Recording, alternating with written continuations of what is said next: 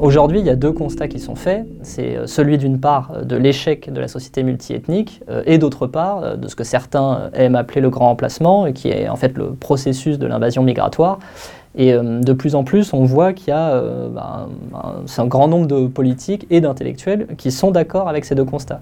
Mais du temps des constats, nous, à Génération Identitaire, on pense qu'il faut passer au temps des solutions. la solution qu'il faut appliquer, euh, qui n'est pas euh, ni l'assimilation ni l'intégration, c'est la remigration. La remigration, c'est à la fois un horizon, mais c'est aussi quelque chose de progressif. la remigration, dans un premier temps, elle peut concerner par exemple les djihadistes, elle peut concerner les étrangers criminels ou encore les migrants clandestins, parce que c'est la seule solution. On peut retourner le problème sous tous les angles, la seule solution pour sortir euh, du cauchemar dans lequel on est aujourd'hui à cause de l'invasion migratoire, ce sera la remigration. L'assimilation a échoué, l'intégration a échoué. Euh, la seule solution qui est à la hauteur des défis de notre temps et du 21e siècle, ce sera la remigration. Ah, il y a toute une batterie de mesures à mettre en place euh, qui sont en l'occurrence de l'ordre de l'incitatif. Il faut à la fois euh, lutter euh, déjà contre les filières d'immigration qui existent aujourd'hui. Il faut d'autre part lutter contre l'islamisation. Euh, il faut par exemple défendre l'arrêt de la des constructions de mosquées, l'interdiction du port du voile dans la rue, l'interdiction des subventions déguisées pour, pour les mosquées. Et d'autre part, il faut rompre aussi avec le laxisme judiciaire et bien entendu réagencer intégralement le système des aides sociales pour qu'il profite d'abord aux nôtres plus qu'aux autres.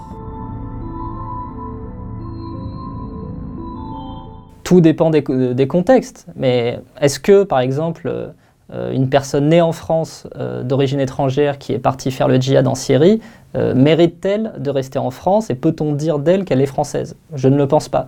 Donc il y a aussi euh, sans doute des déchéances de nationalité auxquelles il faudrait euh, réfléchir assez sérieusement. Les identitaires avaient produit un livre qui s'appelait Les 30 mesures pour une politique d'identité et de remigration, où effectivement l'une des mesures était la création d'un fonds d'aide au retour. Et donc on peut tout à fait envisager effectivement qu'il y ait des incitations aussi de la part de l'État pour aider certaines populations euh, et euh, notamment certains de ses membres qui euh, souhaiteraient se réenraciner dans leur pays d'origine afin d'accompagner ce processus.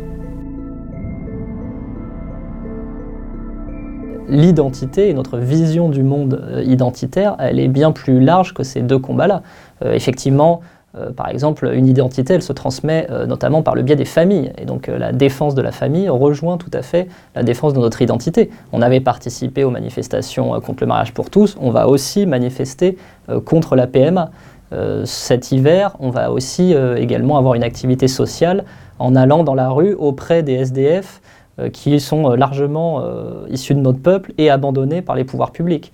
Et puis, bien entendu, on a aussi une vision de l'écologie, et d'une écologie enracinée, respectueuse des peuples et de leurs traditions.